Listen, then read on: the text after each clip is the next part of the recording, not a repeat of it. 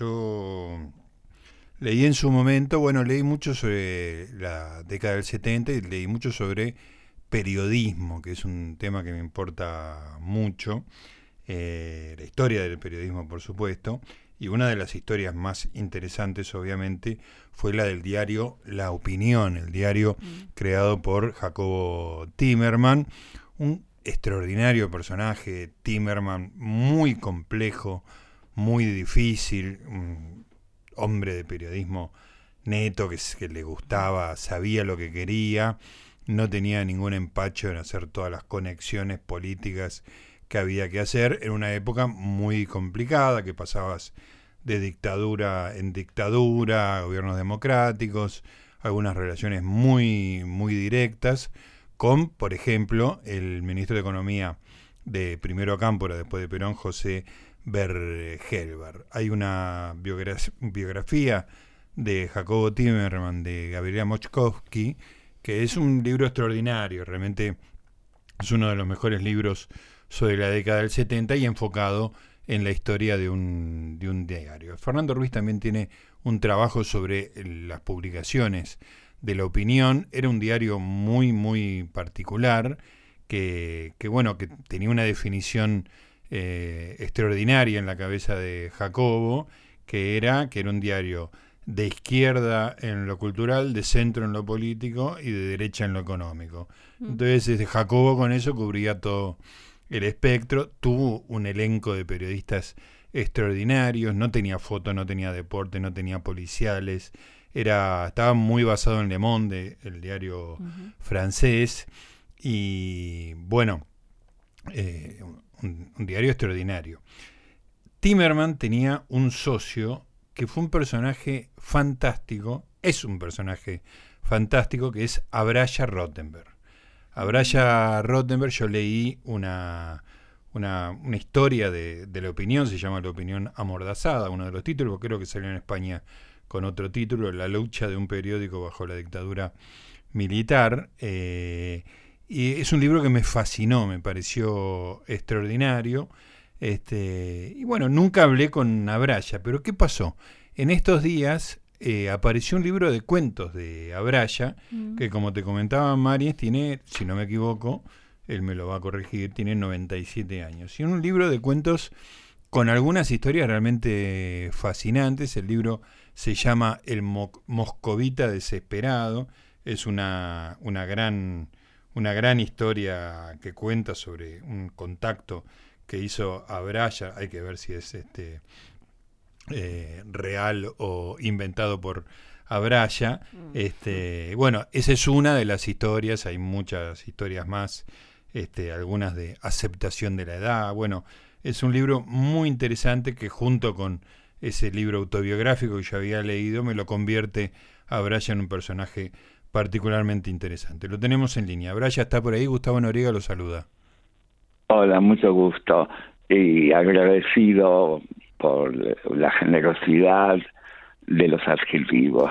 Bueno, creo que son merecidos. Lo, lo, dije sinceramente, yo era... No, ya sé, ya sé. El, eh, eh, este libro, La opinión amordazada, yo eh, la verdad que lo, lo encontré creo que en una librería de viejo, lo compré y lo leí con, con apasionamiento y me pareció este, que había un personaje ahí, este, un poco a la sombra, por supuesto, porque Jacobo Timerman era un personaje descomunal, este, pero el, raciocinio estaba del lado de Abraya. Abraya le propongo eh, hablar un poquito de, primero, de El Moscovita Desesperado, que me parece este, una colección de cuentos muy, muy linda, muy interesante, con algunas historias fascinantes.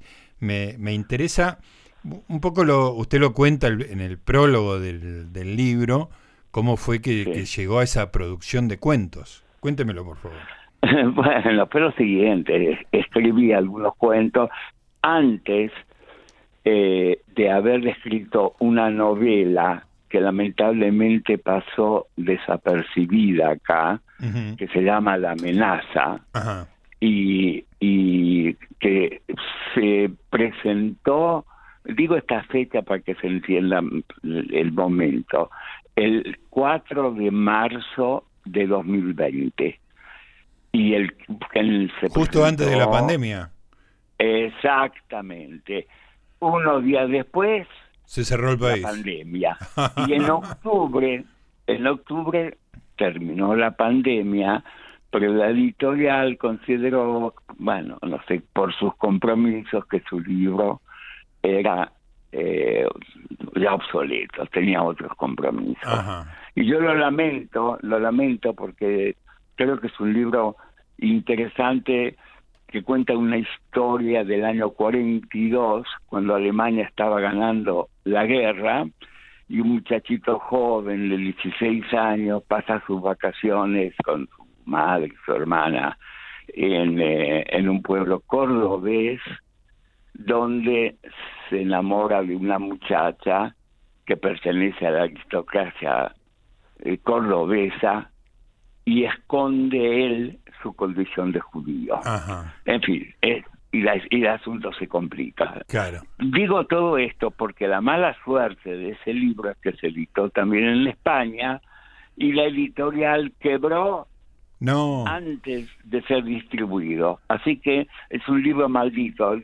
Bueno, bueno, en cuanto a los cuentos estos, Sí. de- Perdón, quiere, son déjeme, en hacer, realidad déjeme hacer un paréntesis, Abraya. ¿Hay alguna forma Sí. de hacerse de la, la amenaza? Porque yo ya le sigo los pasos, yo soy, soy fan.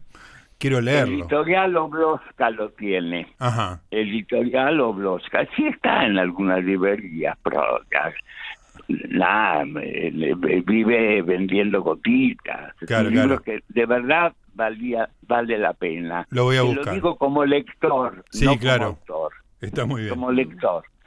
En cuanto a los dos que nombró, Graciela Moscowski y el otro caballero, Fernando Ruiz. a los dos los asesoré yo, Claro. Eh, pero, pero bueno, bueno, pasaron cosas.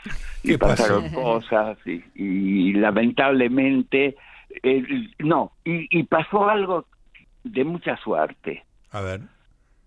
Y es que de pronto me di cuenta que todo lo que le fui escribiendo a ellos me planteó un, una incógnita. ¿Y por qué no lo escribo yo? Claro. Claro. Que viví desde adentro todo esto. Sí. En vez de darle material para ellos que apenas ni me nombran Ajá. por razones que no vale la pena eh, mencionar. Ajá.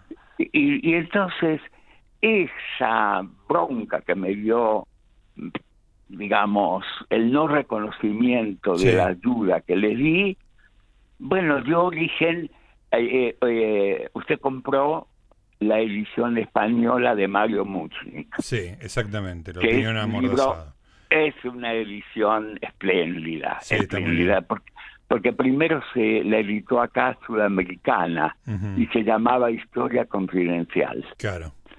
Historia Confidencial. Y luego, bueno, otro libro, Última Carta de Moscú, que tiene que ver con estos cuentos. Esos cuentos, los, en realidad escribí una novela y me pareció muy mala, porque puede ser que sea un buen, buen escritor o no, pero que soy un buen lector, perdón, Sí, no le tranquilo. quepa la menor duda. Claro. Y cuando lo leí dije, no, esto no. Y la desguacé. Tomé algunos episodios que había allí y los transformé en cuentos. Ajá. Y luego, mm, bueno, no sé, se lo mandé a un editor hace seis, siete años, nunca me contestó. Y estando en España, un editor español me, me, me dijo, ¿no tenés algún libro nuevo ahora? Le dije, mira, tengo que leerlo tengo que leerlo. Yo nunca leo nada que escribí y fue publicado porque me enojo. Ah, ¿se enojan con usted digo, mismo? ¿Cómo pude escribir? Ah. Muy Eh, bueno. eh, eh, y pero este libro, como habían pasado cinco o seis años, lo leí como si fuera de otro. Ajá. Y me divertí mucho, Bien. porque es un libro divertido, Claro. pero además tiene una doble lectura. El que quiere se queda con la diversión y el que quiere pensar un poquito se va a dar cuenta que este el moscovita desesperado es en realidad un relato sobre la disgregación la disolución, la caída de la Unión Soviética. Totalmente, sí, señor. Sí, y todos son así. Después el último se la toma un poco con algunos analistas o con un psicoanalista, porque, bueno, hubo una época en los 60, 70, donde los, psicoanalistas estaban endiosados. Sí, y había mucho, mucha improvisación también. Entonces, bueno, mostré ahí, eh, es casi una pequeña novela, eh, un, un, psicoanalista, eh, digamos, atípico, donde, bueno, me dio el gusto de, hacer, de, de, digamos, de dialogar con un analista que tuve, sí. y que seis meses, y él mejoró muchísimo. debe estar muy agradecido, pero el, flujo de plata debe haber sido en la dirección incorrecta. entonces Mejoró en varios sentidos. Claro, claro. Se quedó con el pan y con la torta. Económicamente. Claro. Sí, me, di cuenta que no, hay gente que sí, que la tuvo mucho y, además muy buenos profesionales, pero también un personaje atípico muy divertido. Los cuentos hacen reír. Sí, tiene mucho humor. pero también hacen pensar. Sí, señor. Porque ahí hay una descripción también del fanatismo de la juventud comunista de los años 50, 60, que se van transformando y todos tienen, si, usted lo leyó, un final inesperado. Efectivamente. Parece que va en una dirección y luego va en otra. Volantazo al final. Que mucho leyéndolo y cuando de verdad me gustó porque no lo sentí mío. Claro, ya lo miró más lejanamente. Le dije, al editor sí, y se publicó en España en mayo, y luego este Hugo Levin, el editor, sí. bueno, le gustó el libro, que estaba medio comprometido, porque esta gente tenía también edita acá o, o vende acá, bueno, al final se lo pude conseguir que lo editara Hugo Levin y bueno, estoy contento porque aparentemente el libro interesa. Sí, claro que sí. Por supuesto. Y efectivamente la historia del moscovita desesperado, este, si uno la lee... Es real, eh, Eso le quería preguntar, porque ese personaje parece salido, digamos, de una realidad. Este, y, de alguna manera prefigura un sistema que no puede funcionar, ¿no? Este, Exactamente, porque lo que pasa con el hijo, después no quiero adelantar, sí. porque a alguno, a uno se le ocurre comprar el libro de sus oyentes, no quiero que, conozca el final, no, es justo que ese lector sepa de qué se trata, trata, pero lo que ocurre en la realidad es la evolución de la Unión Soviética, donde tras Yeltsin o durante Yeltsin, la, algunos personajes se hicieron multimillonarios. Claro, claro. Eh, entonces, el, hijo de este chico que él estaba tan desesperado, que él decía, mi hijo va a ganar menos que un portero de, Nueva York. Y ahora es uno de los potentados va a ganar más, ganó más. Sí, y está basado en una historia real. Que muy muy interesante. pero no así, lamentablemente el personaje casi va a la cárcel. Cuando volvió de Rusia, porque esto, esto ocurrió en, en realidad en Madrid yo lo puse en Argentina. Ah, es de Madrid correctamente la historia, claro. Ellos salían. La historia ocurrió de en Madrid. Claro, y, y, claro, volvió pobrecito. Él quería que tenía millones en, en, ese producto que usted conoce. Y cuando volvió, la aduana y lo pescó con eso y se pudo salvar porque era un muy famoso en allí. Habrá ya sin, así. Sí, perdón. No, a le quería decir que sin revelar demasiado la, la estructura del cuento, está la necesidad de, que uno la ve mucho en la Argentina, de salvarse, de tener algo que te salve y te saque de la, de la eh, vida cotidiana de necesidad.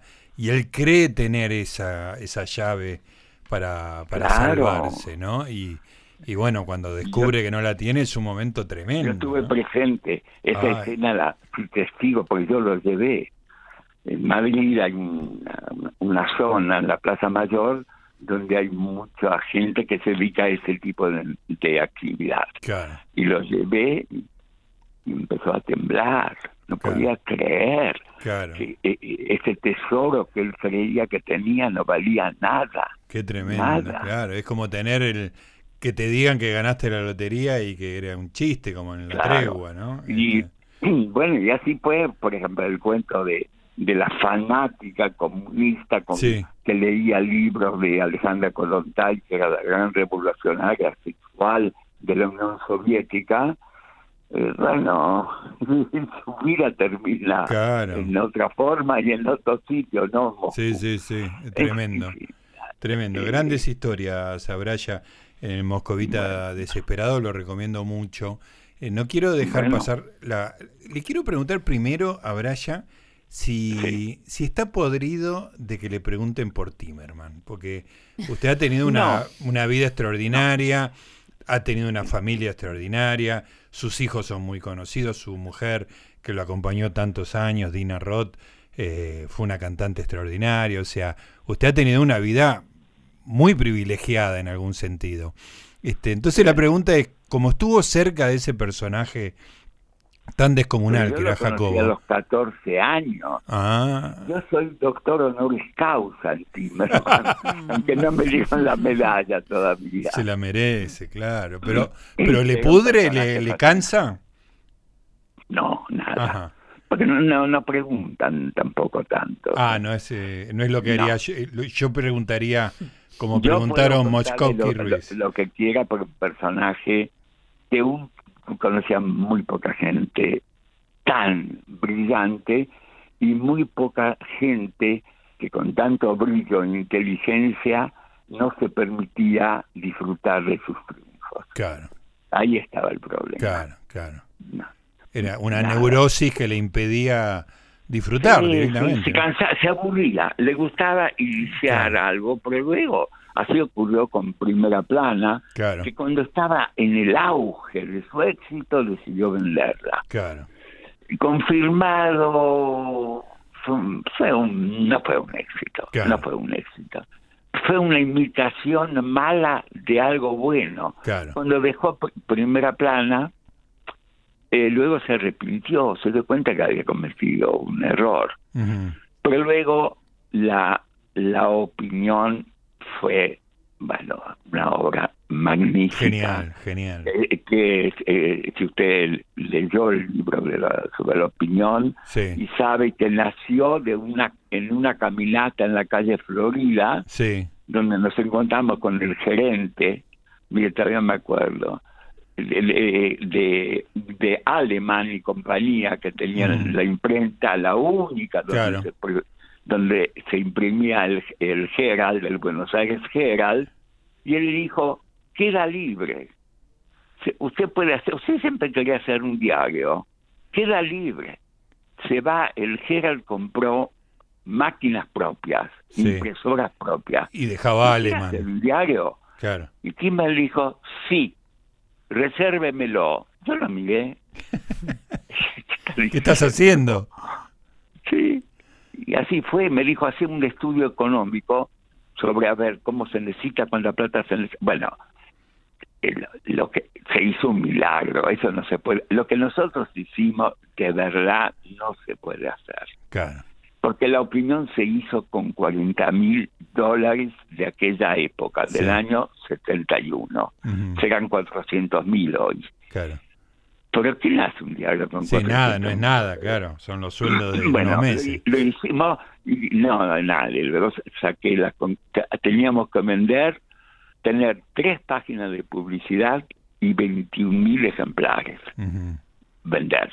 Esa Claro, era la, su previsión. Una cifra alta. Sí. Hoy parece una cifra alta. Claro. Porque los diarios venden muy poco ya. Pero en aquella época, un periódico podía vender 100.000 ejemplares, así nomás. Y los grandes periódicos vendían 300, 400 mil ejemplares. Claro. Cifras que hoy, Sí, sí, no, no lamentablemente, existe con, más. con la crítica son in- inalcanzables. Claro.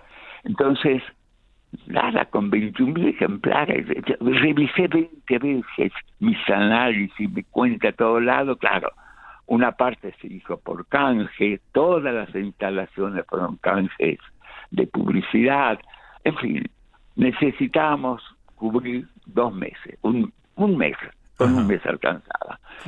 Y nada, se hizo, se hizo y, y fue una aventura maravillosa porque yo creo que en la historia del periodismo argentino nunca hubo tanta inteligencia Sí. por metro cuadrado como con la opinión. Nunca. el plantel de periodistas que la integraba era realmente un- una cosa Ah, impresionante. excepcional, Excepcional. Pero también influyó mucho la política, Claro. dañó mucho la política, porque era, era un baile de máscaras también, Claro. porque uno no sabía muy bien quién era quién. Eh, Ahí había 60, 70 periodistas que eran 60, 70 Militantes, ¿no? militantes. Claro, claro. y militantes, Y, al- y la mayoría de organizaciones armadas, ¿no?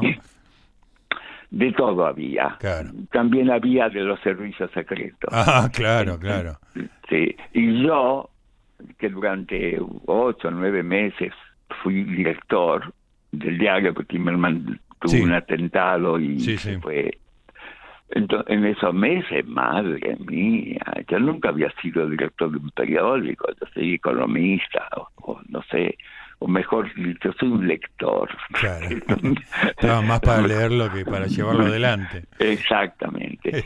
Sí, pero fue una experiencia apasionante. Que ¿eh? me, me parece Yo no me arrepiento de ni, ni un minuto, porque es una locura. Dejé mi estudio, se lo pasé a otra persona, y un estudio de, de- eh, contable, económico, de impuestos, etcétera, que digamos de mediano para arriba. Tampoco yo era de los grandes estudios, pero que me daba una vida muy cómoda y sin las angustias de la opinión que había, que siempre vivíamos al borde del abismo. Claro, claro. No, siempre, siempre. Sí, sí. Y cuando fui director me metía en la mula, me, me metí en algunas frasecitas para eh, a favor de, de, de algunos movimientos de montoneros o ERP, etcétera, porque es imposible cuidar todo. Claro, claro.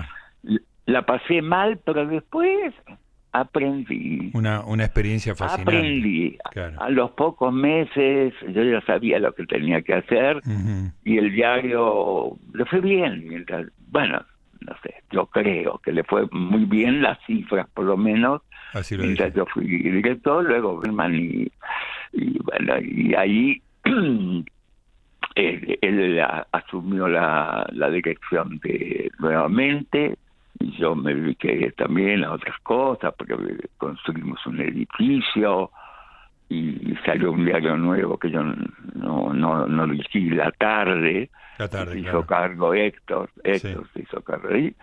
Y bueno, y luego empezaron las amenazas Claro. en el 76 y fue duro, Claro. eh, fue, duro. Fue El duro final, claro. y fue irresponsable, hoy Mm. lo veo de mi parte, de no darme cuenta los riesgos que corría. Claro, la el nivel de No me di exposición. cuenta. Claro. No, yo siempre, yo no soy ni montonero, ni esto, ni otro, soy un tipo democrático, tengo independiente, pero nada, soy, no, pero qué importaba lo que yo pensaba. Claro. si hacía falta liquidarme por razones X, lo, lo hubiesen hecho. En fin, pero, eh, eh, pero sobre Timerman puedo decir que fue una de las personas más brillantes que tuvo el periodismo, Sí, claro no sí. porque él no era solo periodista, él era un empresario periodístico, Claro, claro, que no es lo mismo. Eh, ¿Cuántos hubo en la, en la, historia argentina? Diez. Más no. Y él es uno de los más importantes, uno de los más importantes. no, y, muy creativo y muy y, y, corajudo porque Pero tuvo tuvo la fortuna de tener una persona de bien cerca que, bueno, con, idas y vueltas lo, lo, contuvo y lo o sea, a Braya me quedé sin tiempo, me pasé, me comí una tanda. El, top indica que, que, llegamos al final. Me gustaría seguir hablando con usted, Abraya, porque me. Cuando usted quiera, quedarse a su disposición. Bueno, vamos a, vamos a arreglarlo con o sin micrófono. Eh, eh, siempre dispuesto. Ahí está, nos tomamos un cafecito a mí me y me gusta hablar mucho con la gente. Buenísimo. Mucho. Y a mí me gusta escuchar, así que bueno. hacemos una pareja perfecta. Perfecta, casi un matrimonio. a Braya le mando un abrazo y seguimos el diálogo en cualquier momento. Muy amable, muy amable. Ahí estaba Braya Rottenberg, un grande, te decía, el marido de Dina Roth, el papá de Cecilia Roth, el papá de Ariel Roth, este, y un personaje extraordinario.